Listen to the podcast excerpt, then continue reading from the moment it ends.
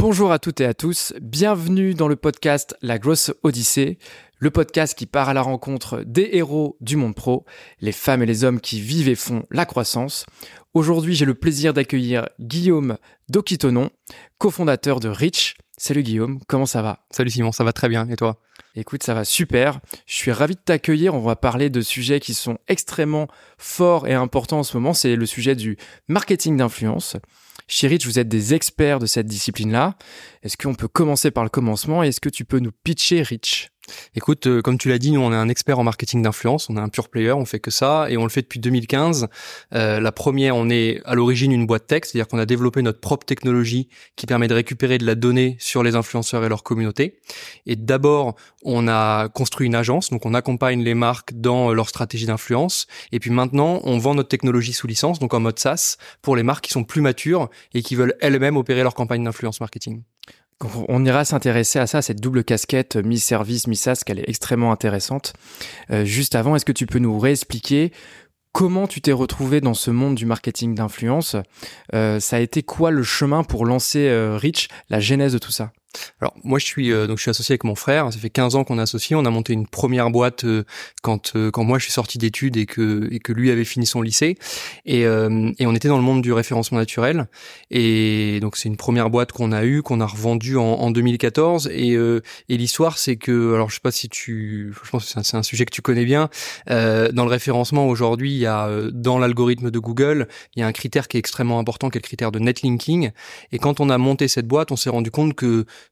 tous les consultants SEO passent leur temps à rechercher des liens pour leurs clients, donc euh, euh, pour justement travailler ce critère de, de positionnement qu'est le netlinking. Et souvent, ces liens, ils vont les chercher auprès de blogueurs et ils achètent auprès des blogueurs un article qui contient un lien pour pour leurs clients. Et donc, on a eu l'idée euh, au tout début de faire une sorte de gros Excel où, euh, on allait pouvoir euh, ben, mettre tous les deals qu'on avait avec avec les blogueurs, en combien de temps ils rédigeaient, quel prix, quel délai, etc. Et quand on en a parlé sur le marché des agences de référencement, on s'est rendu compte que tout le monde est petit hein, dans, le monde du SEO, donc on, on connaissait beaucoup nos concurrents. On s'est rendu compte que tous les concurrents cherchaient la même chose. Et donc, au lieu de faire un Excel pour nos équipes, on s'est dit on va faire un service, une marketplace, où les blogueurs vont s'inscrire et, euh, les, annonceurs, donc les agences principalement SEO, vont trouver des liens pour, euh, pour leurs clients. Cette marketplace, elle s'appelle Rocket Links. Euh, nous, on a vendu notre agence de référencement et on a gardé l'activité Rocket Links. Et ce qui s'est passé, tu vas comprendre euh, où je veux en venir, ce qui s'est passé, c'est qu'en tour de 2014-2015, en étant à 100% sur l'activité Rocket Links, on s'est rendu compte que donc on était très proche des blogueurs et en discutant avec les blogueurs, on s'est rendu compte de, de la transformation des, blogueurs qui étaient en train de devenir influenceurs. À ce moment-là, ils, s'intéressaient à Facebook, à YouTube, il n'y avait pas encore Insta, il n'y avait pas encore TikTok, etc. Et donc on a été, nous, aux premières loges de l'arrivée en France de l'écosystème des influenceurs. Et donc on s'est dit, bon, on va faire la même chose que Rocket Links, mais côté influenceurs. Donc c'est comme ça qu'on est arrivé sur ce, sur ce marché. C'est assez étonnant parce qu'on est arrivé par le SEO. Et finalement, euh, on est arrivé sur le marché de l'influence qui n'a rien à voir avec le référencement naturel. Mais c'est grâce à la proximité qu'on avait avec les blogueurs depuis plusieurs années qu'on a été dans les premiers en France à voir l'arrivée du, marché de l'influence. En fait, vous avez anticipé cette arrivée-là, vous avez créé une catégorie euh, de, de services finalement euh, à l'époque. Comment comment ça se présente? Parce que toi et ton frère Maxime, vous êtes euh, autodidacte, si je comprends bien. Donc, comment on se forme Comment on y va en défrichant soi-même de zéro euh, à cette époque? Nous, on a toujours été un peu dans ce, en effet, dans ce, dans ce côté autodidacte. Euh, quand on a monté euh, l'histoire de l'agence de référencement, c'est que Maxime faisait du référencement. Donc Maxime, c'est mon frère depuis depuis qu'il était, je pense, au collège ou, au lycée. moi, j'ai fait une école de commerce. Je savais, je savais, bien vendre. Je me suis dit, bah, je vais vendre ce qu'il sait Donc, on s'est associés ensemble et on a monté une agence de référencement. J'avais aucune connaissance à ce moment-là sur le SEO et, et en fait, j'ai tout appris en, en en vendant. À force de, à force de vendre des campagnes, j'ai compris comment ça fonctionnait et au fur et à mesure, je me perfectionnais. Euh, moi, je pense que quand on vend, le, la vente est un des meilleurs apprentissages pour, euh, pour, pour découvrir un domaine. Et, euh, et donc, c'est comme ça que je suis arrivé dans le dans le SEO. Euh, côté Rocket Links, ben c'est euh, on a on, s'est rendu compte qu'il y avait un besoin, donc on a eu l'idée de créer ce ce service là. Et euh, et sur l'influence, honnêtement, on est parti de rien. Enfin, le, marché il venait de il venait d'arriver, mais on savait qu'on était capable de le faire avec les blogueurs. On savait qu'on était assez en avance sur sur le marché parce que justement on avait vu cette arrivée des influenceurs assez tôt. Donc on s'est dit on, va y aller. Après, entre temps, la route a pas été toute droite parce que on a d'abord lancé une copie conforme de Rocket Links côté influenceur qui n'a pas du tout marché. Et donc on a quand même pivoté pas mal pour arriver à un modèle qui, qui marche bien. Et justement, euh, comment ça se passe quand on, construit une, une activité? Donc vous avez, on va dire, l'entité mère. Vous avez une partie agence avec des services dédié au monde euh, de l'influence qui est émergent et naissant euh, à ce moment-là. Et à côté de ça, vous avez votre logiciel SaaS. Il faut faire des ponts entre les deux activités. Il faut faire en sorte de les piloter en parallèle pour que ce soit rentable des deux côtés. Ça se fait pas du jour au lendemain. Ça a été quoi votre euh, votre route? Et puis finalement, c'est quoi les conseils que tu peux en, en retirer? De ce modèle? En effet, aujourd'hui, on a un modèle double, comme tu l'as dit, vraiment un modèle agence assez traditionnel et un modèle SaaS puisqu'on commercialise notre techno.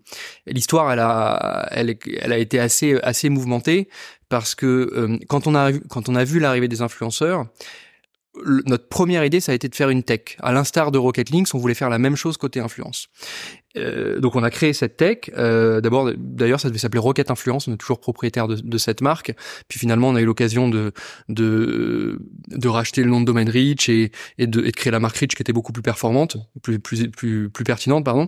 Euh, mais à l'origine, on devait déjà faire une tech. Sauf que on s'est on est arrivé sur un marché qui n'était pas du tout mature sur l'influence marketing, euh, à la différence du SEO qui est un marché qui avait plus d'historique où il y a déjà des, il y avait déjà des agences en place depuis un moment. Sur l'influence, il y avait personne. Et donc, on sait comment fonctionne un nouveau marché, c'est-à-dire que si euh, si l'annonceur le teste de lui-même fait des erreurs, euh, il va pas se dire qu'il a mal fait le truc, il va juste jeter le bébé avec l'eau du bain en se disant l'influence marketing ça marche pas. Euh, donc euh, on s'est rendu compte que le modèle techno qu'on avait imaginé n'était pas bon. Donc on a pivoté et on s'est dit il faut absolument, comme c'est pour beaucoup d'annonceurs, c'est les premières campagnes d'influence, il faut pas qu'ils se ratent parce que s'ils se ratent et qu'ils se disent l'influence ça marche pas, ils en referont plus. Donc on pivote vers un modèle d'agence, on laisse un peu tomber la tech, on la développe en interne pour nous être plus efficace, et on pivote vers un modèle d'agence en arguant que notre agence est aidée d'une technologie. Donc la techno, elle nous a beaucoup servi, mais en interne au début. Mais parce que c'était, en fait, on n'avait pas le choix. On n'avait pas le choix. Et d'ailleurs, on a des concurrents qui se sont entêtés avec un modèle tech euh, sur un moment où il n'y avait pas de market fit, et donc ils ont dépensé beaucoup d'argent pour essayer de, de créer ce market fit. Ils ont dû lever beaucoup de fonds. Nous, on n'a pas eu besoin de tout ça parce que euh, on l'a euh, laissé de côté pendant un moment. On est allé vers un modèle d'agence, donc forcément rentable qui nous a, qui nous a permis de, de nous développer sans lever euh, beaucoup de fonds, j'y reviendrai. Et c'est que euh, plus tard, que euh, le marché étant devenu plus mature, qu'on s'est dit, OK, là maintenant, il y a un market fit pour la tech et on revient avec notre offre tech qui s'appelle maintenant Rich Influence Cloud, qui est vraiment une, une offre dédiée. Aujourd'hui, euh, vous êtes des experts du marketing d'influence, donc on parle d'influenceuses, d'influenceurs. De plus en plus, on parle même de créateurs et de créatrices de contenu. Est-ce que tu peux nous expliquer un petit peu quels sont les, défis de, ces métiers-là que vous aidez à adresser chez, Rich euh, et puis par, euh, par effet rebond chez Rocket Links également? Euh, alors il y a il y a pas mal de défis dans notre secteur. D'abord il y a un défi presque sociétal, grand public, c'est la réputation qu'a le terme influenceur sur auprès auprès des gens qui sont pas dans le métier, euh, sur lequel nous on se bat quasiment depuis les débuts de Rich. Euh, à cause de ça, entre guillemets, une idée qui nous a beaucoup aidé en termes de de marketcom, euh, c'est que comme on se rendait compte que beaucoup de gens avaient beaucoup d'a priori sur les influenceurs, on s'est dit on va faire une étude pour présenter l'écosystème des influenceurs. Et on a fait la première, je crois que c'était en 2016 ou 2017, donc maintenant on doit être à la cinquième ou à la sixième année de cette étude. Et grâce à cette étude, on est très très bien identifié sur le marché auprès des journalistes comme euh, décrypteur de l'écosystème des influenceurs. Mais tout ça pour te dire quoi? Tout ça pour te dire que d'abord la première problématique c'est d'essayer de redorer l'image euh, des influenceurs parce qu'on a une vision qui est complètement tronqué de, ce monde-là. D'ailleurs, euh, comme tu l'as évoqué, euh, tu as parlé du terme créateur de contenu. Aucun vrai influenceur n'aime être appelé influenceur. Euh, ils sont trois quarts à vouloir qu'on les appelle créateurs de contenu parce que ce terme n'est pas du tout représentatif de, de, leur, de leur métier. D'ailleurs, on est, on est rarement décrit par la résultante de ce qu'on fait. On est souvent décrit par ce qu'on fait au quotidien. Et au quotidien, ils n'influencent pas. Au quotidien, ils créent du contenu. Et il s'avère que euh, de temps en temps, ils le font avec des marques et ça influence euh, les habitudes de consommation. Mais la réalité de leur métier de tous les jours, c'est que ces gens-là, ils créent du contenu. Et, et c'est des passionnés. Pour beaucoup, ils gagnent pas leur vie euh, avec ça. C'est un, un, complément de revenu à côté. Ils ont un autre job et c'est un métier qui prend énormément de temps, qui est très exigeant, qui nécessite une passion extrêmement forte pour pour le sujet. Et c'est surtout des gens qui ont des choses à dire. Ça, c'est le vrai créateur de contenu. L'influenceur euh, euh, du vide, entre guillemets, c'est une toute petite proportion. Le problème, c'est que nous, dans le métier, on se bat contre, euh, on, on, est face à du grand public qui ne regarde que cette petite proportion. C'est le fameux côté négatif qui a beaucoup plus de résonance sur euh, sur l'humain et qui peut englober le reste. Euh, voilà. Et pour revenir sur le côté euh, études et rapports annuels que, que vous le faites, donc là ça fait cette édition, c'est ça que Je crois que c'est la sixième édition, ouais. Ok. La sixième édition, celle de 2023. Donc ça, je trouve ça hyper intéressant à creuser. Est-ce que plutôt que faire des livres blancs en, veux, en, veux-tu, en voilà. Finalement, vous allez interroger les acteurs du marché, etc., pour aller chercher de, la visibilité, de la, des relais de croissance, finalement, via ce, ce contenu-là. Que votre communauté et que les experts du secteur attendent en tournant une fois par an pour faire leur propre veille métier. Comment comment ça se développe? Comment euh, vous le créez ce, ce contenu-là? C'est quoi un peu la technique si on voulait s'inspirer du modèle euh, bah, Déjà le le l'origine de, de, de, du projet, c'est de se dire les, les, gens étaient vachement en recherche d'informations sur euh, sur l'influence marketing, que ce, sur les influenceurs, que ce soit le grand public ou les professionnels. Et nous, on s'est dit, on est un acteur, euh, euh, on, on, arrive sur le marché assez tôt, faut tout de suite qu'on prenne une position de référence sur le secteur. Et pour ça, il n'y a pas de secret, c'est la création de contenu. Il faut apporter de la valeur, il faut créer du contenu pour les annonceurs. Et puis, on savait aussi que si on faisait des livres blancs on crée du contenu principalement pour les annonceurs. Quand tu commences à faire des études, tu t'étends un peu. Et nous, on voulait être repérés aussi par les médias comme euh, acteur euh, référent de, de l'influence marketing. Et l'étude, c'est super un super moyen pour ça. Moi, je conseille à, tout le monde, s'ils sont dans un secteur où c'est pas déjà fait, euh, puis même si c'est déjà fait, ils peuvent le faire mieux que les autres, de faire vraiment des études parce que ça sert pour les deux. Ça sert d'être identifié par les médias, de pouvoir parler au grand public. Nous, à chaque sortie d'études, on fait le tour de la presse généraliste. Hein. on fait des radios, on fait des télés, et puis on fait aussi évidemment de la presse métier.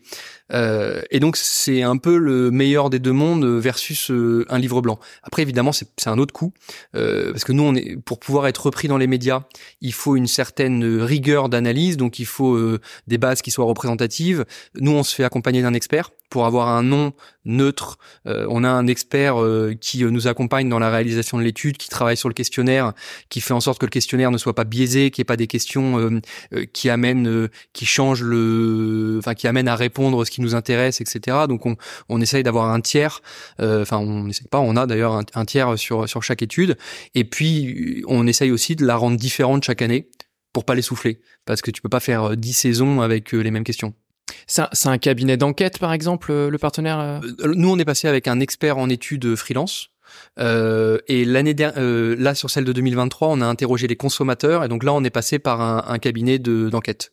Parce qu'on n'avait pas nous accès à des consommateurs et pour avoir, euh, euh, c'est simple hein, parce que dans une étude tu dois avoir une base représentative de la population française et pour ça tu as besoin de, de panels de et, et donc le la boîte qui s'appelle Norstat d'ailleurs qui est une super boîte qui est originaire de d'Amérique du Nord qui vient de s'implanter en France qui a une super équipe en France on s'est on a travaillé avec eux. Ok, bah c'est un super euh, relais de, de, croissance et j'imagine que les, ce rapport-là vous permet d'avoir une, quantité de contenu vous pouvez recycler au fur et à mesure dans l'année. Donc il y a ça aussi sur ce côté rentabilité de Exactement. contenu. C'est euh, t'as une quarantaine de c'est un, un PDF d'une quarantaine de pages. On fait euh, à chaque sortie on fait une avant-première presse et euh, et bon client dans un lieu qu'on loue. Donc on fait de l'événementiel. Euh, on peut refaire euh, après un webinaire plus grand public. On le présente chez les annonceurs en privé. donc en fait on le fait et puis ensuite on, on coupe les questions. on le fait vivre tout au long de l'année. C'est un vrai, euh, un, un, bel objet euh, marketcom. Hmm. Donc là, tu nous as expliqué que euh, finalement, vous apprenez en marchant vraiment l'entrepreneur, on ne peut plus avec un grand E, c'est-à-dire que vous avez des défis, vous allez les résorber.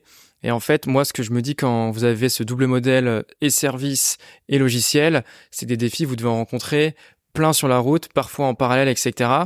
Jusque-là, ça a été lesquels justement vos plus gros challenges? Est-ce que c'était du produit? Est-ce que c'était de l'humain? Est-ce que c'était un, un alliage de tout ça?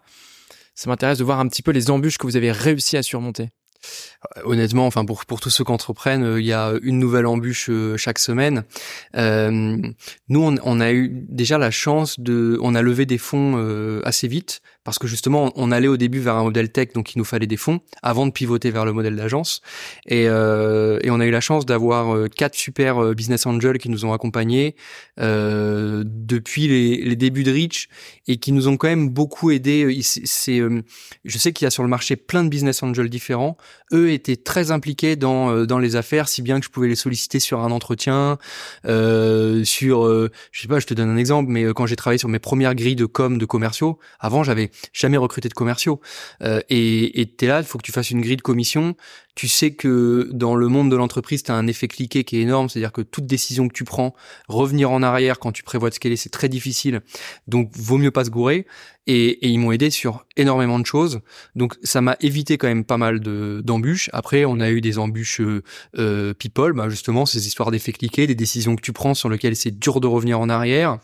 Euh, tu des embûches de quand tu scales, ben t'attires pas les mêmes personnes de quand t'es une boîte de 10 personnes. Aujourd'hui, on est euh, un petit peu plus de 70 dans les équipes.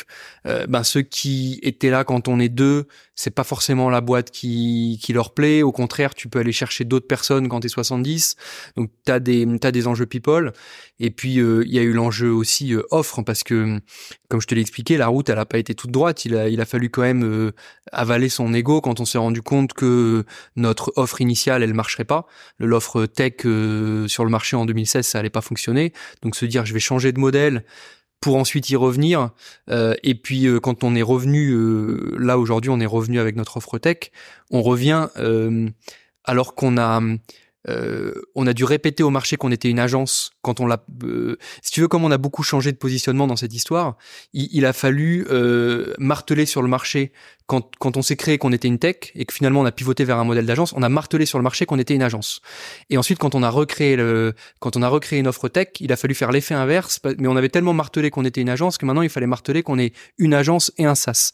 Ça c'est dur aussi parce que les gens ils te mettent très très vite une, une étiquette. Et comment vous y êtes pris pour euh, remarteler par-dessus un message déjà martelé? Pareil, mar marketcom et beaucoup beaucoup d'actions commerciales et, euh, et surtout euh, une décision qu'on a prise assez vite après le lancement du SaaS, c'est de créer deux équipes pour pouvoir vraiment dire aux annonceurs euh, Aujourd'hui, c'est deux offres différentes, avec deux équipes différentes. Voyez-nous comme deux sociétés. Euh, vous pouvez travailler avec l'une, vous pouvez travailler avec les autres, dans certains avec l'autre. Dans certains cas, vous pouvez travailler avec les deux. Mais il faut vraiment nous voir comme comme deux sociétés. Et pour ça, bah, il faut aller jusqu'au bout. Si, si tu veux dire à l'annonceur, faut nous voir comme deux sociétés, bah, faut avoir deux équipes différentes, faut avoir deux marques différentes, euh, deux presses commerciales différentes, et c'est ce qu'on a fait. Ça, ça nous a beaucoup aidé.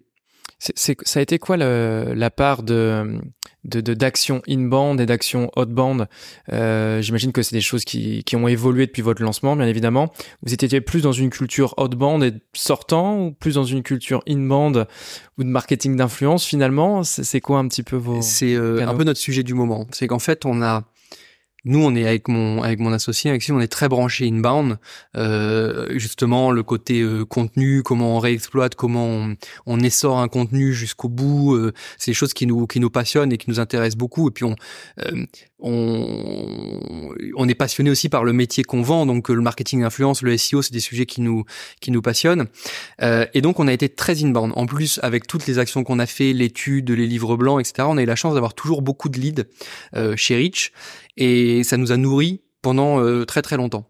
Et puis notamment quand tu es sur un métier d'agence, t'as pas besoin, euh, tu sur des deals qui sont, c'est des montants assez importants, les appels d'offres, donc t'as pas besoin de faire beaucoup de rendez-vous, beaucoup de leads pour faire de la croissance. Parce que suffit d'être là sur les bons appels d'offres avec les bons clients et de les gagner.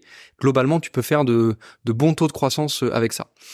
Là où ça c'est un peu compliqué, c'est au moment où on a lancé le SaaS. En fait, au début, notre stratégie commerciale, on pensait que ça allait être la même que sur euh, notre partie agence, qu'on appelle Rich Agency aujourd'hui. On pensait que les leads allaient permettre de nourrir notre offre SaaS. Et là, pour le coup, ça n'a pas du tout fonctionné comme ça, parce qu'en SaaS, il faut faire de la quantité. Il y a, euh, on, y a, il y a les, les les, les, gens euh, qui nous rencontrent rencontrent cinq autres acteurs, les taux de signature sont plus bas, euh, il, faut rencontre, il faut vraiment rencontrer beaucoup de monde, et puis les montants de deals sont beaucoup plus bas que dans un métier d'agence. Euh, et donc, il faut vraiment rencontrer énormément de, de, de monde. Et donc le l'inbound n'allait pas suffire.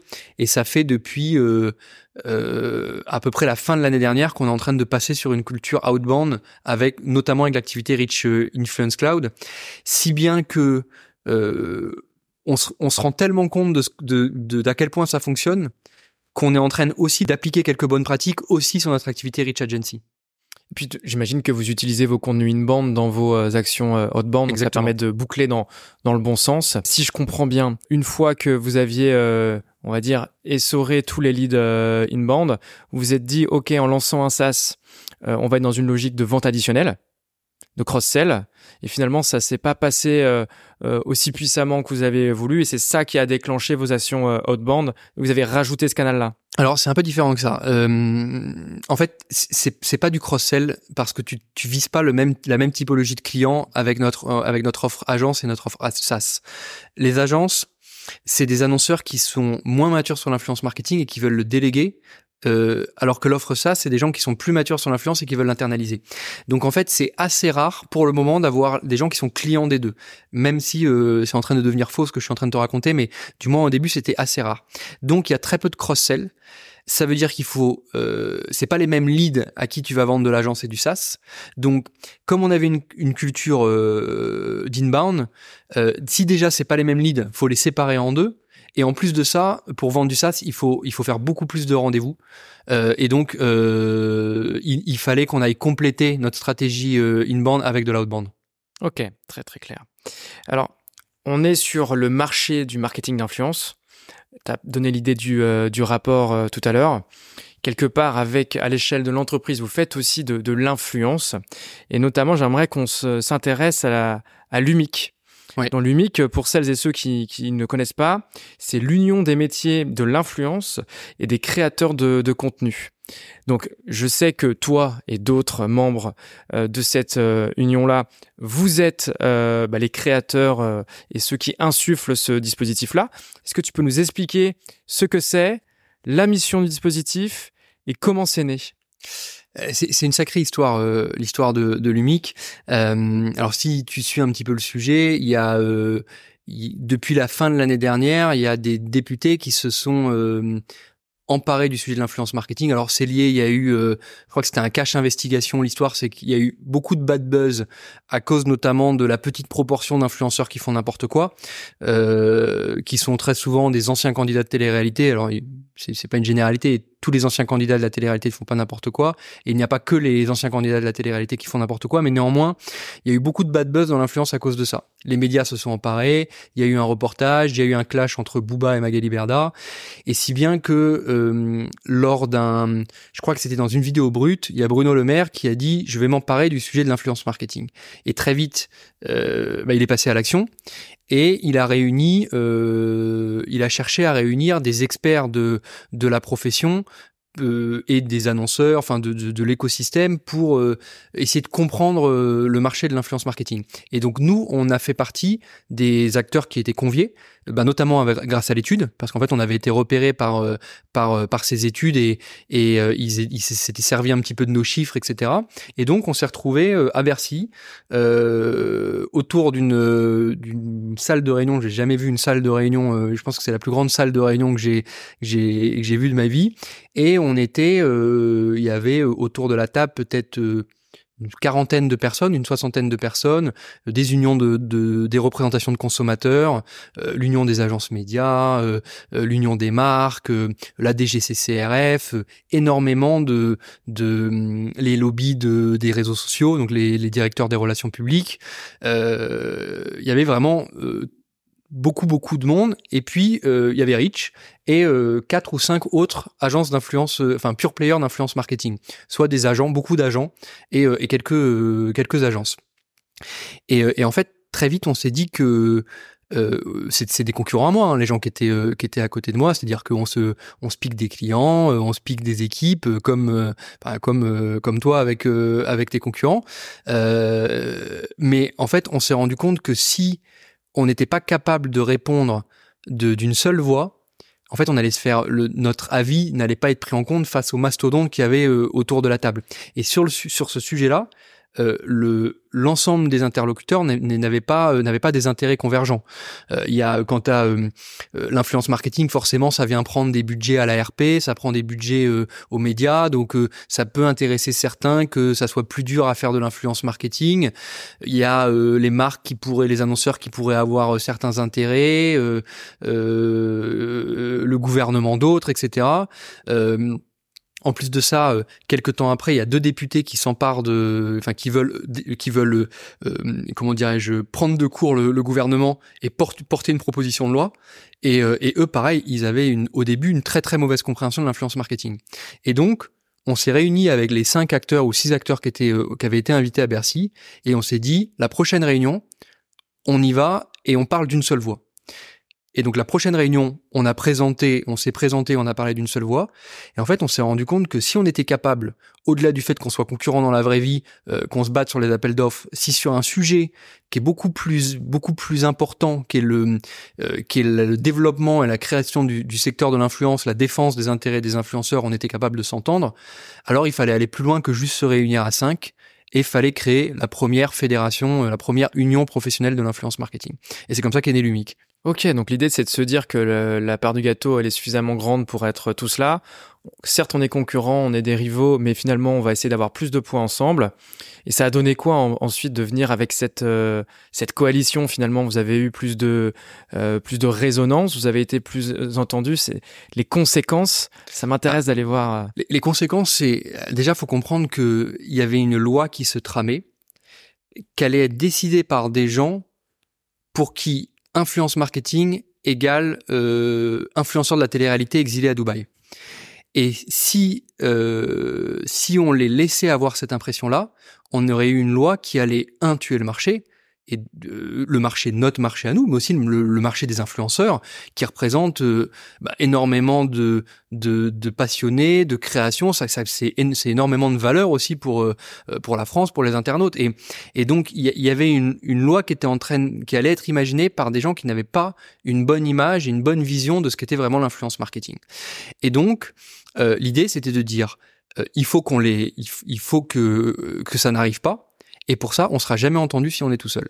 Et, et en plus de ça, euh, le gouvernement a besoin d'avoir un, euh, quelqu'un avec qui euh, il peut parler pour euh, euh, faire faire bouger tout le marché, faire respecter la loi, etc. donc un interlocuteur unique et une fédération pour ça, c'est un très bon manière, c'est une très bonne manière de créer cet interlocuteur unique.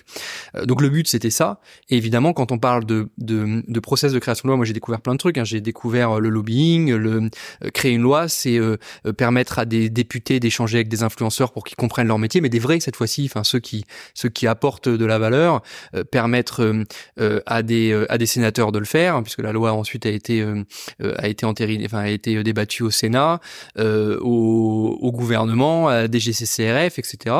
Et et puis le faire évoluer. et donc c'est tout un, le processus législatif demande des équipes et demande du budget. Ce qu'on appelle euh, parfois euh, maladroitement le lobbying, c'est un travail en fait. C'est le lobbying, c'est rien d'autre que euh, il y a des gens qui font la loi, qui ne sont pas des experts du marché, et il faut donner suffisamment de matière à, aux, législateurs pour qu'ils fassent une loi qui qui s'adapte et qui qui soit cohérente avec le marché qu'on veut préserver. Et pour ça, il faut de l'argent. Et, et s'unir, ça a permis un de paraître d'être légitime et deux, de rassembler aussi de l'argent pour payer toutes ces actions. Parce que euh, nous, euh, Rich ou, ou, mes camarades, on voulait défendre le marché, mais on n'aurait pas pu dépenser 200 000 ou 300 000 euros euh, seuls pour défendre ce, ce marché-là. Donc il fallait qu'on s'unisse.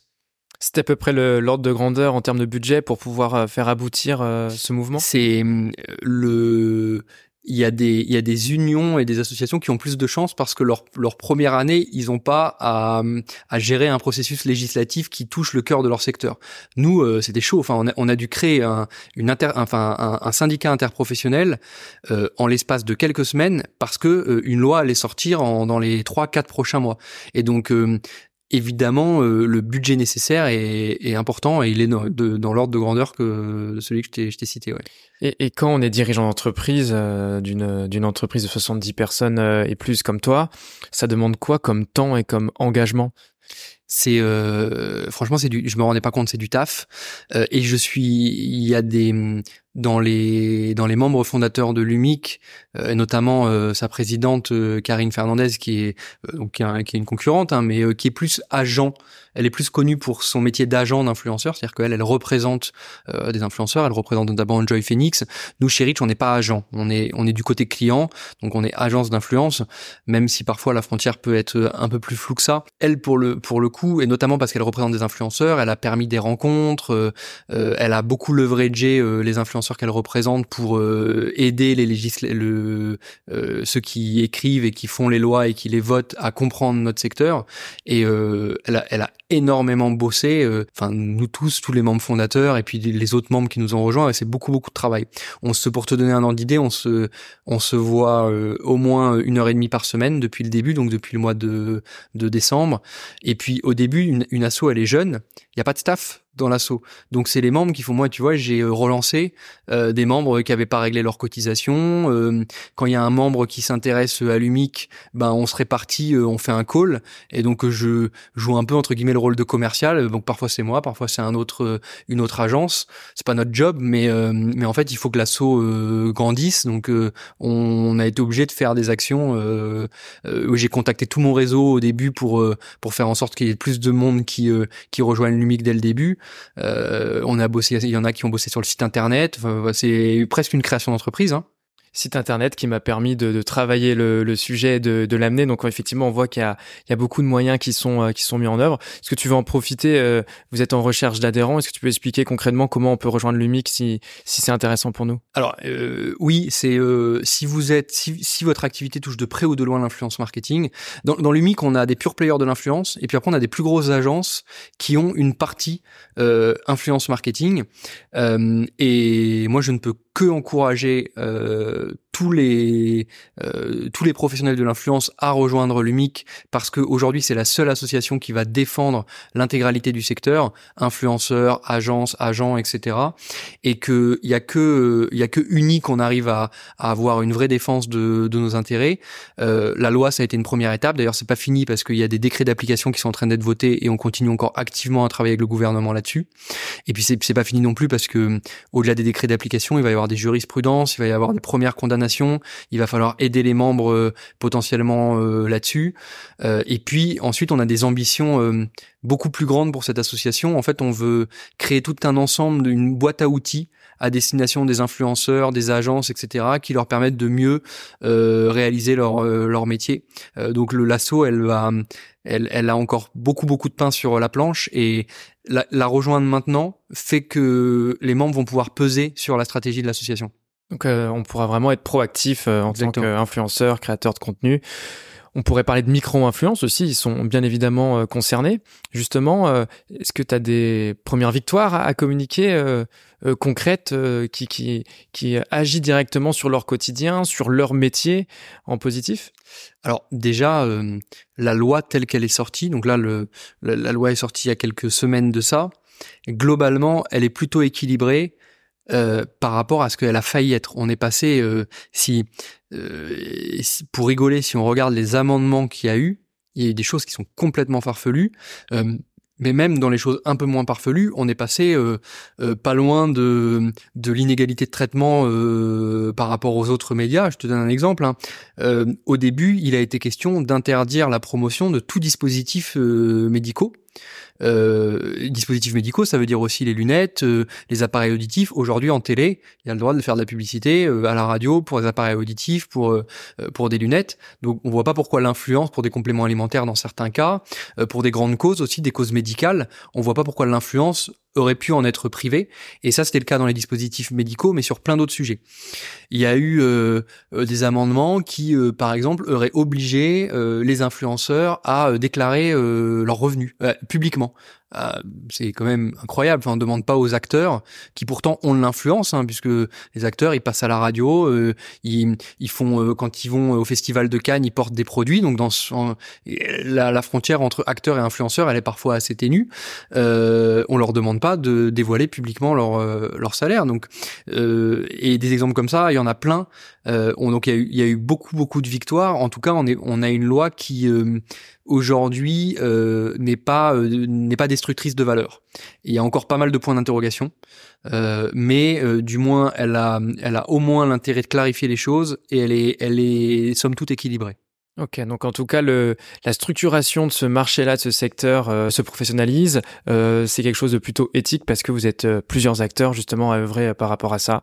Voilà. Et puis c'est maintenant, c'est maintenant que tout se passe. Et, et encore une fois, le tout n'est pas fini. Il y a encore, il y a encore ces décrets, décrets d'application dont je parlais.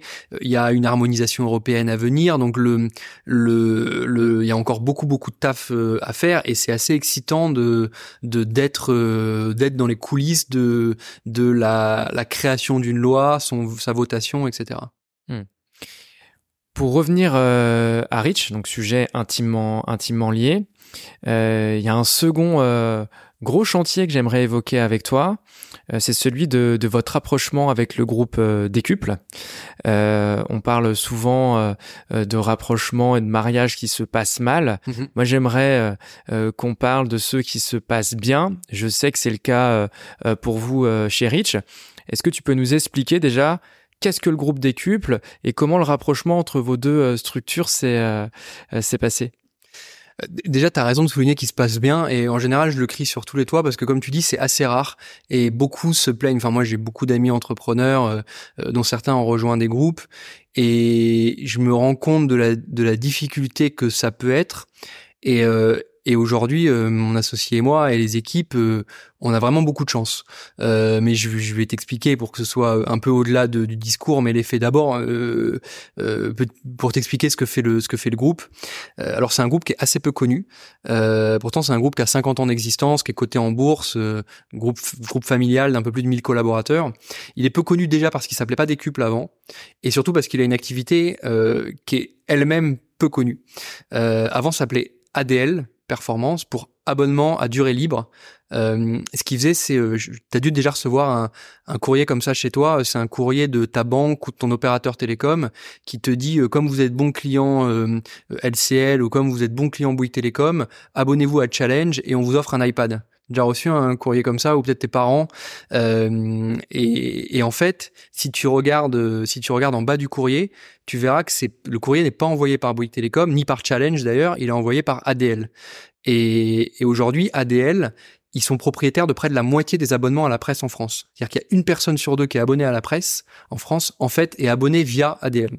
Et ça, c'est une activité euh, euh, qu'ils ont démarré il y, a, il y a 50 ans, basée sur un, euh, sur un business model américain aux États-Unis dans les années 50 euh, quand tu t'abonnais à la presse, tu participais à des à des tombolas et il y avait un, un monsieur qui venait avec un gros chèque euh, à ta porte, c'était filmé et donc ça crée de la ça crée de la viralité. Tout le monde avait envie de s'abonner à la presse pour justement participer à ces à ces euh, à ces tombolas. Et donc ils ont importé, importé le même modèle euh, en France. Euh, donc c'était Philippe Risoli euh, qui faisait euh, qui faisait les la remise du prix.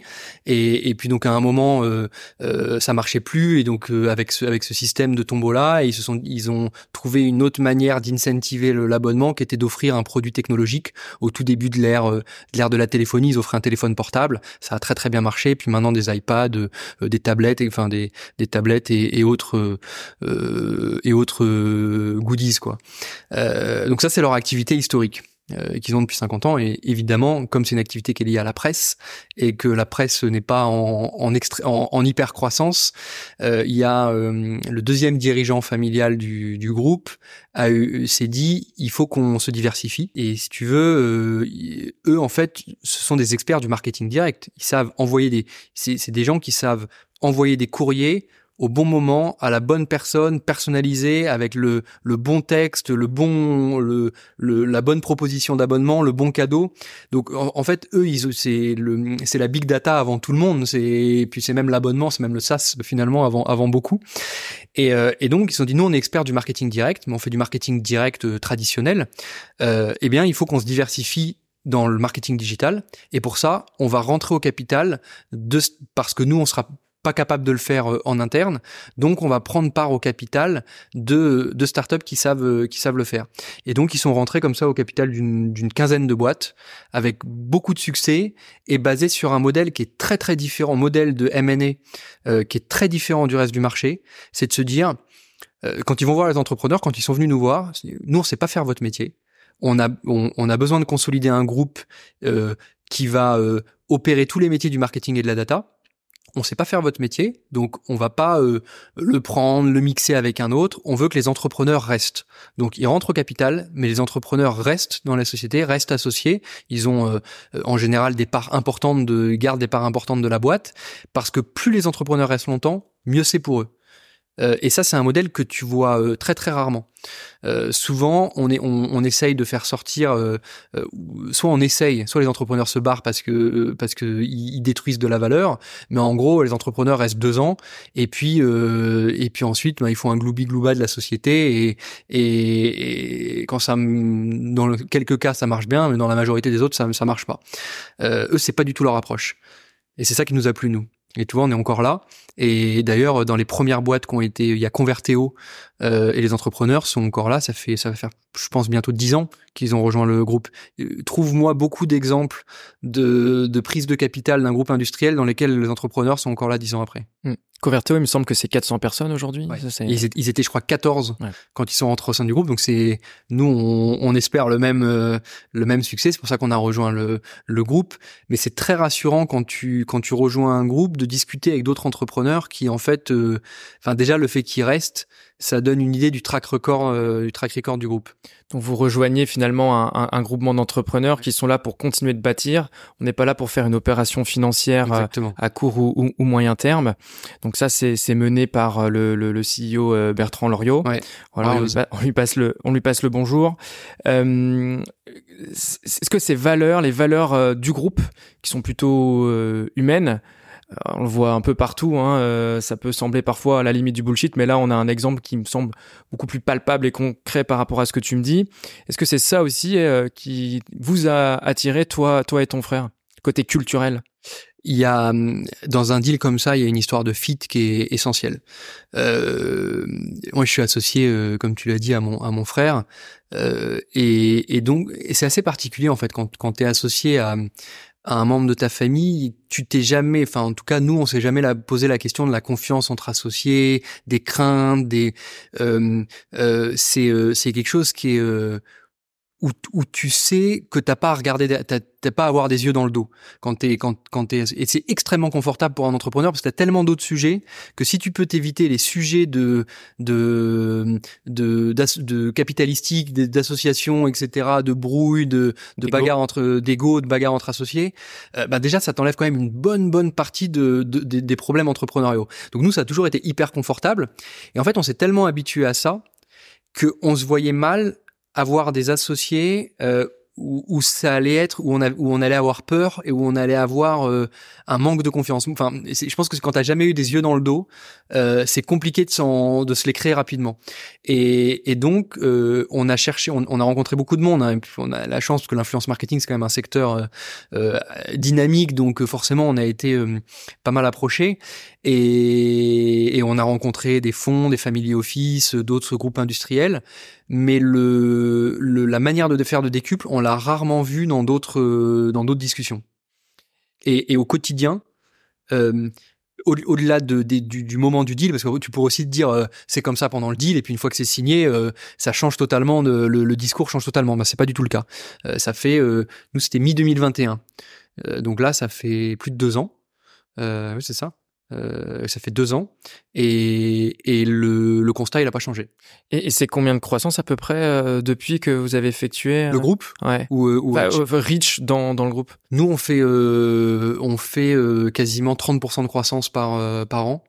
Donc toujours une belle une belle trajectoire de croissance. En plus là le Rich Influence Cloud c'est vraiment notre relais de croissance. On a des, des, des très grosses ambitions avec avec cette activité et, et le groupe nous accompagne bien.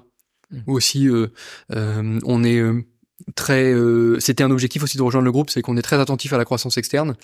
Euh, on a euh, on est dans une position aujourd'hui où où on regarde des dossiers pour pour acheter des boîtes. Et, et en fait on sait qu'on sera bien accompagné avec le groupe qui lui-même a cette activité depuis depuis plus de dix ans. Quand tu dis accompagner c'est accompagner en termes de, de conseils dans l'exercice de croissance externe. Euh, c'est aussi dans une logique de budget à aller chercher donc des levées internes finalement. C'est les deux. Est-ce qu'il y en a d'autres? Alors c'est déjà le savoir-faire. Enfin, faire du M&A, euh, c'est euh, euh, c'est un métier et c'est un métier sur lequel, vu les montants en jeu, pour le coup, là t'as pas trop envie de faire ton entrepreneur, c'est-à-dire je fais mes erreurs et puis et puis je ferai mieux la deuxième fois parce que on parle de, enfin des acquisitions, ça, ça peut vite chiffrer. Tu sais, c'est pas une, tu, tu vas pas apprendre par toi-même. Faut, enfin tu, t'as, t'as pas l'occasion de faire trop euh, toi ta propre erreur. Donc c'est quand même pas mal d'être accompagné par des gens qui savent le faire et qui savent bien le faire. En plus de ça, tu as d'autres entrepreneurs au sein du groupe qui eux-mêmes ont fait des acquisitions euh, depuis qu'ils ont rejoint le groupe des cubes, donc tu peux discuter, tu peux voir, euh, euh tu as plein de conseils, donc ça c'est trop bien sur sur cette partie-là. Et puis évidemment il y a l'aspect financier, c'est-à-dire qu'on peut faire appel à la trésorerie du groupe si on voit des belles opportunités et on est dans un on est dans un monde où quand il y a des belles opportunités faut réagir vite. Et t'as pas le temps d'aller relever des fonds ou faire de l'emprunt euh, si si t'as euh, s'il y a une super euh, une super tech d'influence complémentaire à la nôtre et qu'on a besoin de de, de 2 ou 10 millions, eh ben oui, on, on très probablement pas le temps de contacter les banques. Il faut, faut déclencher vite. Et, et pour ça, on sait que le groupe nous soutiendra parce que c'est leur stratégie de croissance. Tu, tu le sens que tu accèdes à, un héritage euh, pour éviter certaines erreurs, certaines situations par rapport à tout ça? Oui, oui. Euh, les, les équipes M&A de Décup sont vraiment rodées euh, et, et, et c'est rassurant pour nous, mais c'est aussi très rassurant pour les boîtes qu'on approche.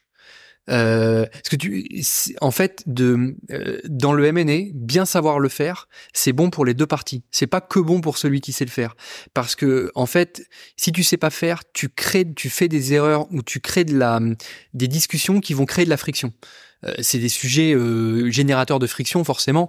Et, si, tu commences à raconter n'importe quoi, à être un peu flou, tu crées du stress chez l'entrepreneur qui va rejoindre ton aventure, euh, avec qui en plus nous on cherche, bah, comme le groupe en fait, on cherche des gens qui vont rejoindre l'aventure du groupe, l'aventure riche, des entrepreneurs qui vont rester, et ils ont besoin d'être en confiance pour rester. Et il faut donc les mettre dans une relation de confiance. Et je pense que la meilleure manière de mettre les gens dans une relation de confiance, c'est on sait faire, on a fait, tout va bien se passer. Euh, quand quand on voit les docs, y a pas d'erreur, ils sont clean, ils sont équilibrés aussi. C'est pas le MNE où euh, en gros t'envoies un, un, une, une, lettre, une LOI où tout est en ta faveur et t'attends que de, de la personne en face que, qu'elle ait trouvé le bon avocat, sinon elle se fera avoir. C'est pas ça l'approche. Et, et c'est très rassurant d'avoir une approche comme ça. C'est-à-dire, on va dès le début envoyer quelque chose d'équilibré, histoire de se passer des conversations parce qu'on les a déjà eu mille fois. Et voilà ce qui est équilibré sur le marché. Hmm. Concernant le, rapprochement auprès d'un groupe comme euh, vous avez effectué, se mettre au diapason avec euh, son ou ses associés, euh, en l'occurrence son frère, c'est une chose. le communiquer en interne aux talents et aux membres actuels à ce moment-là de l'histoire de l'entreprise, c'en est une autre. Comment vous vous y êtes pris? Eh ben, on a fait une. C'était juste avant les vacances. On a réuni tout le monde en présentiel. Euh, on voulait garder la surprise. Alors je sais plus que je sais plus ce qu'on a raconté pour qu'il y ait tout le monde en présentiel.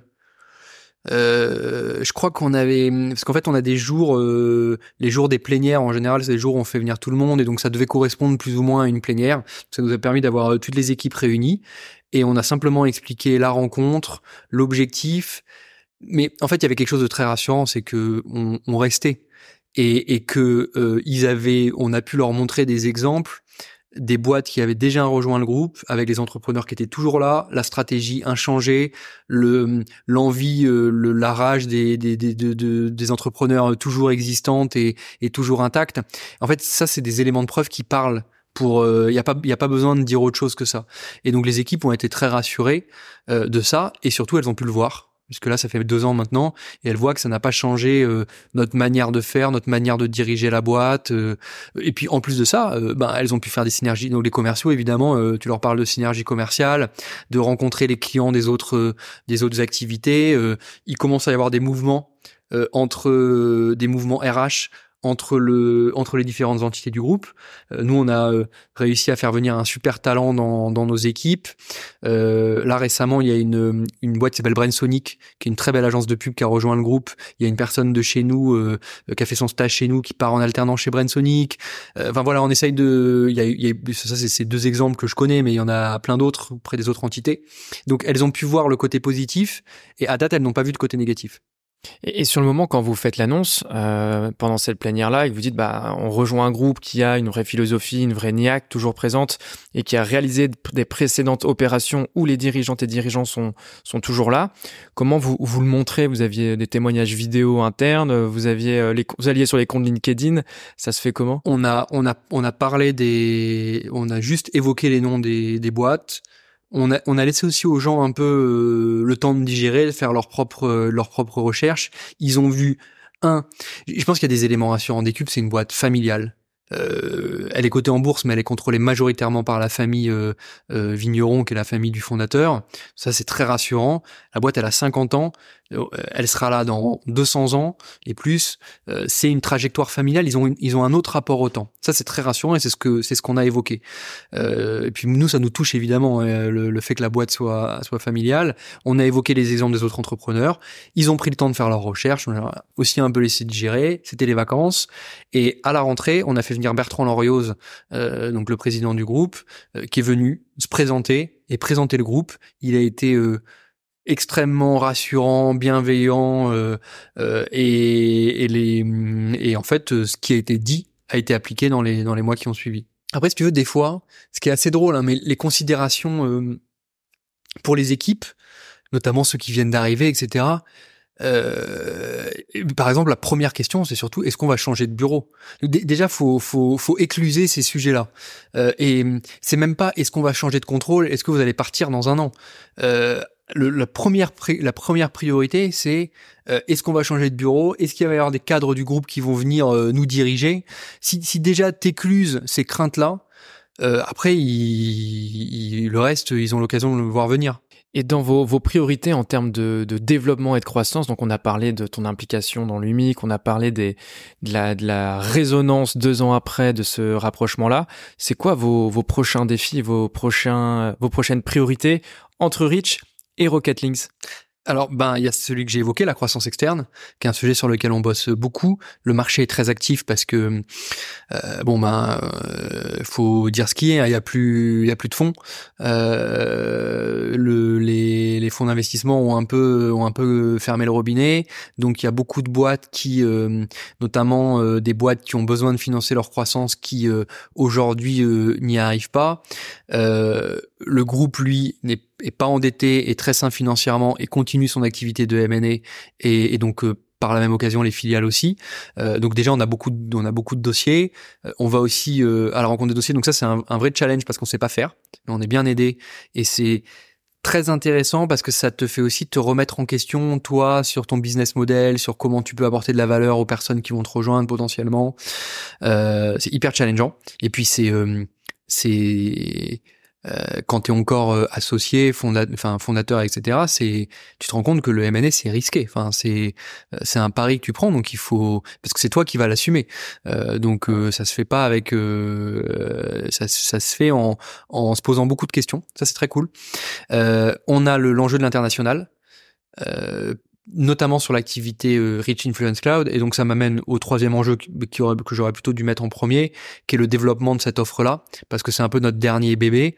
Euh, c'est on a on a réussi à développer un super produit. Euh, Aujourd'hui, on a plein de fonctionnalités qui sont uniques sur le marché. Nos clients euh, euh, restent, nous conseillent à d'autres à d'autres annonceurs. On a vraiment un super portefeuille client. Maintenant, il faut qu'on fasse connaître cette offre-là et il faut qu'on la développe commercialement en France et à l'étranger. Et c'est quoi l'offre euh, si tu devais la, pitcher pour euh, la faire connaître? Eh ben, c'est une technologie qui permet à un annonceur de, de l'accompagner dans toutes les étapes de sa campagne d'influence marketing. C'est-à-dire que c'est la même que nous, on utilise en interne en tant qu'agence, qui nous fait gagner plein de temps, qui nous fait être plus efficace, etc. Aujourd'hui, on l'a, on l'a mis sous licence à destination des annonceurs. C'est un peu, pour moi, pour euh, on, dit que c'est un IRM, donc c'est le CRM de l'influence. C'est comme si, si aujourd'hui, si t'as pas de techno d'influence marketing, c'est comme si tu avais une équipe commerciale et que t'avais pas de CRM. C'est drôle parce que les conversations, en fait, les conversations que j'ai avec les prospects, qu'on a avec les prospects, doivent être très proches de celles que toi tu tu as aussi. C'est-à-dire que quand je discute avec un annonceur qui réfléchit à s'équiper, en gros, au début, il faisait euh, un petit peu d'influence marketing, tout tenait sur un Excel. Donc ils arrivaient à mettre le nom des influenceurs qu'ils avaient contactés, le numéro de téléphone, le deal qu'ils avaient passé, etc. Ils faisaient leur report sur Excel. Et puis à force d'en faire, d'en faire, en fait le Excel il explose. Ils sont plusieurs, euh, bah, chacun a sa copie différente du Excel. Et donc à un moment, comme comme toute équipe commerciale, faut s'équiper d'un CRM.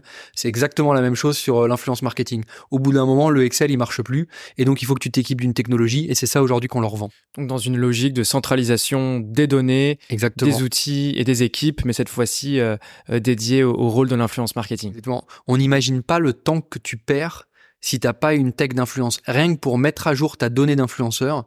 Et parfois, on a, on a rencontré des boîtes où il y avait un stagiaire qui a été recruté juste pour updater euh, les, ben, le nombre de followers qui évidemment change tous les jours des influenceurs. Et donc dans le gros Excel, eh ben euh, euh, ils viennent changer tous les jours le nombre de followers, euh, le, taux d'engagement, etc. Euh, c'est un temps de dingue qui est perdu par les équipes tant qu'elles sont pas équipées d'une techno. Et les pays que vous avez dans le viseur, c'est lesquels aujourd'hui? Euh, Alors au-delà de la France, on s'intéresse beaucoup euh, à l'Europe du Nord. Euh, en, dans l'Europe proche, le, marché est un, un, peu particulier. En fait, on a l'Espagne qui a un marché assez peu mature sur l'influence, donc a plutôt besoin d'agences. Nous, en fait, on est la techno, on est bien quand le marché est mature parce que il y a que si le marché que, que, si le marché est mature que les gens ont besoin de s'équiper en interne. Côté de l'Italie, le marché est plus mature, mais c'est une approche très RP de l'influence marketing euh, où les gens fonctionnent par réseau, font pas très attention à la data euh, je généralise pas, mais en grande partie c'est ça. Donc le, le marché cible, c'est plutôt euh, c'est plutôt l'Europe du Nord, Suède, Norvège, Pays-Bas, etc. Ok, et vous euh, vous souhaitez y aller à, quel horizon en termes de Alors là déjà on a déjà on a déjà commencé, mais c'est beaucoup des clients, des gens qui étaient déjà clients en France, qui nous ont amené à rencontrer le le reste des équipes et on a signé des extensions de licence sur ces pays-là. Euh, là maintenant l'objectif c'est vraiment de vendre dans le pays directement. Alors avec les équipes euh, commerciales basées en France, mais en tout cas de euh, là aujourd'hui on a réussi à vendre d'abord à la France puis grâce à eux aux autres pays. Maintenant, on veut toucher directement les autres pays. lancement, lancer des nouveaux pays avec euh, d'autres cultures, etc. et rapport au marché, c'est c'est tout un exercice. Donc, euh, euh, je te recevrai dans, dans deux ans bah, et puis on, pourra faire le point. On comptera les points, ouais. Ce que je te propose, Guillaume, c'est d'attaquer notre dernière partie sur, euh, sur notre échange avec des questions un peu plus génériques. Mhm. Tu prends ton temps pour y répondre. Et la première que j'ai envie de te poser, c'est comment toi, en tant que dirigeant aujourd'hui, tu fais pour euh, maîtriser ton équilibre vie pro, vie perso? J'ai j'ai commencé ce travail il y a euh, plusieurs il y a plusieurs années parce qu'au tout début de Rich je travaillais je travaillais pas tout le week-end, mais je travaillais quand même tous les dimanches après-midi.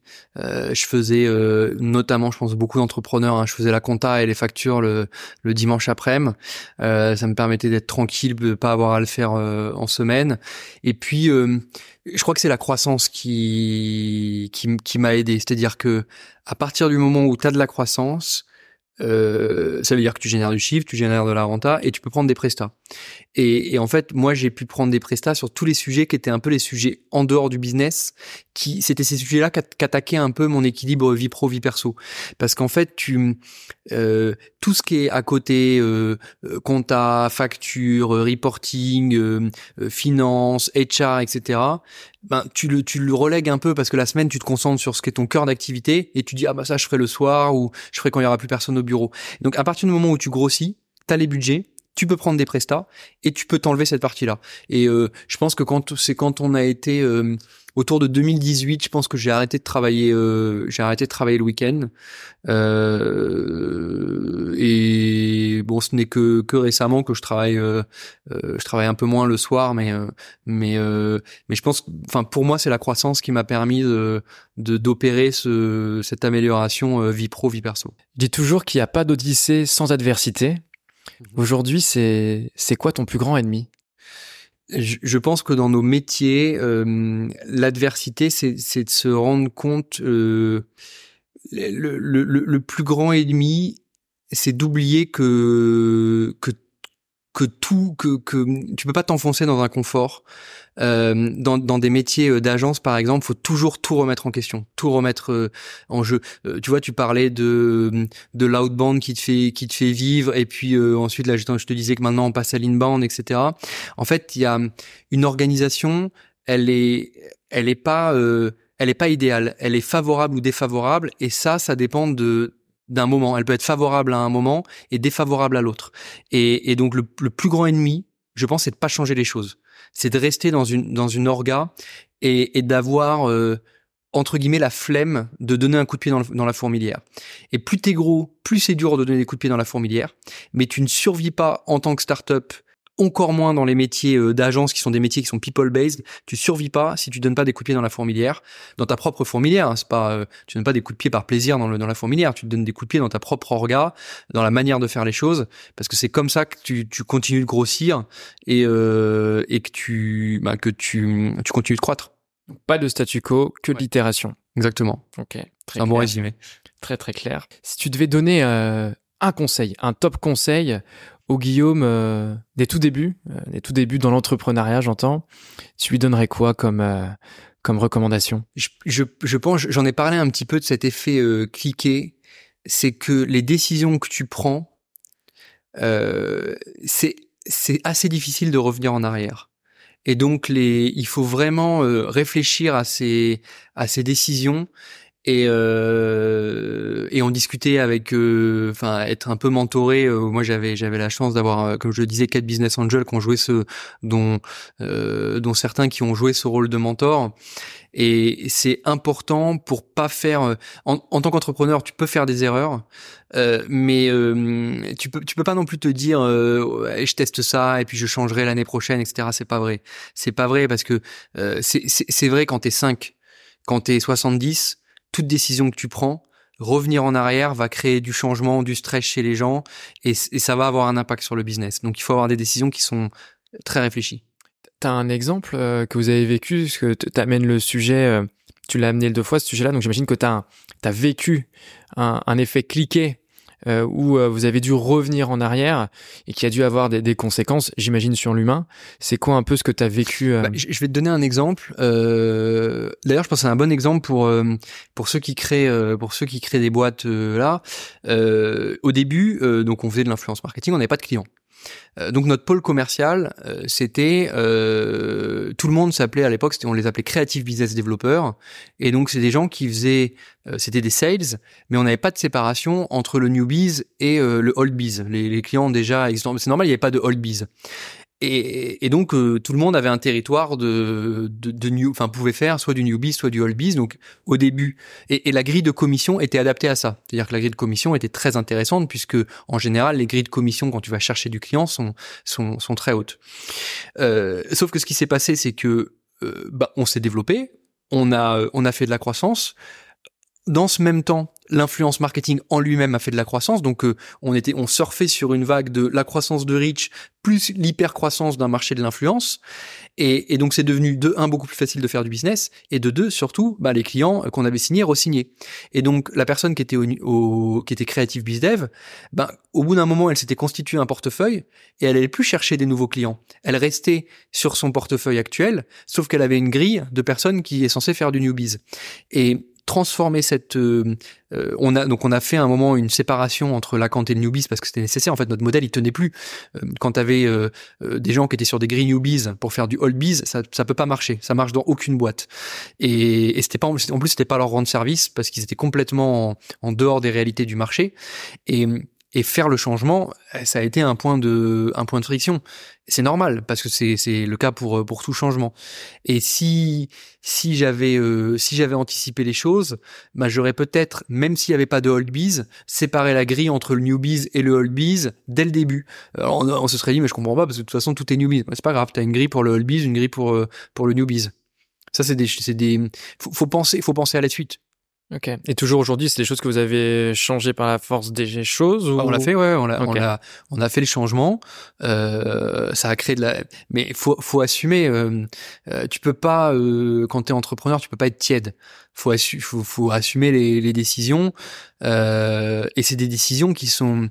Moi, ce que je dis souvent aux équipes, c'est que euh, moi, mon, mon intérêt, en fait, mon intérêt personnel, il est très lié euh, il est intimement lié à l'intérêt de la boîte. Je je fais pas de choses qui qui sont désintéressantes pour la boîte parce que sinon c'est forcément désintéressant pour mon intérêt personnel. Donc à partir de ce moment-là, je, je, je suis à l'aise de le dire parce que ça ça dé, euh, ça démine aussi certaines situations. Euh, je fais rien pour moi. Euh, faire changer ça, c'est pas pour moi, c'est c'est parce que c'est mieux pour la boîte et donc les gens finissent par par comprendre ça. Ok, très clair. Donc ça, c'est c'est les top mots pour euh, conclure notre échange. La dernière question que j'ai envie de te poser, Guillaume, c'est euh, pour un prochain épisode de la Grosse Odyssée, as-tu un entrepreneur, un responsable marketing ou un responsable commercial à nous euh, recommander? Oui, tu peux et, je pense qu'il faut que tu ailles lui parler parce que son histoire elle est aussi incroyable. Euh, c'est Guillaume Rigalo euh, qui est le cofondateur de, Bison, qui est une, une agence spécialisée sur sur Amazon, euh, donc qui aide les marques à, à rentrer sur Amazon, qui a rejoint récemment le groupe Publicis, donc euh, il a j'imagine pas mal de choses à à te raconter. Puis c'est un mec génial. Ok, bah je note la, la, référence et puis on ira le, le contacter. Merci Guillaume, euh, c'était passionnant de t'entendre parler euh, de l'UMIC, de la manière dont euh, vous avez fait un, rapprochement avec un groupe, euh, la croissance externe. Je te souhaite une excellente suite et une excellente croissance, autant pour Rich que pour Rocket Links et vos futurs projets. Merci Simon.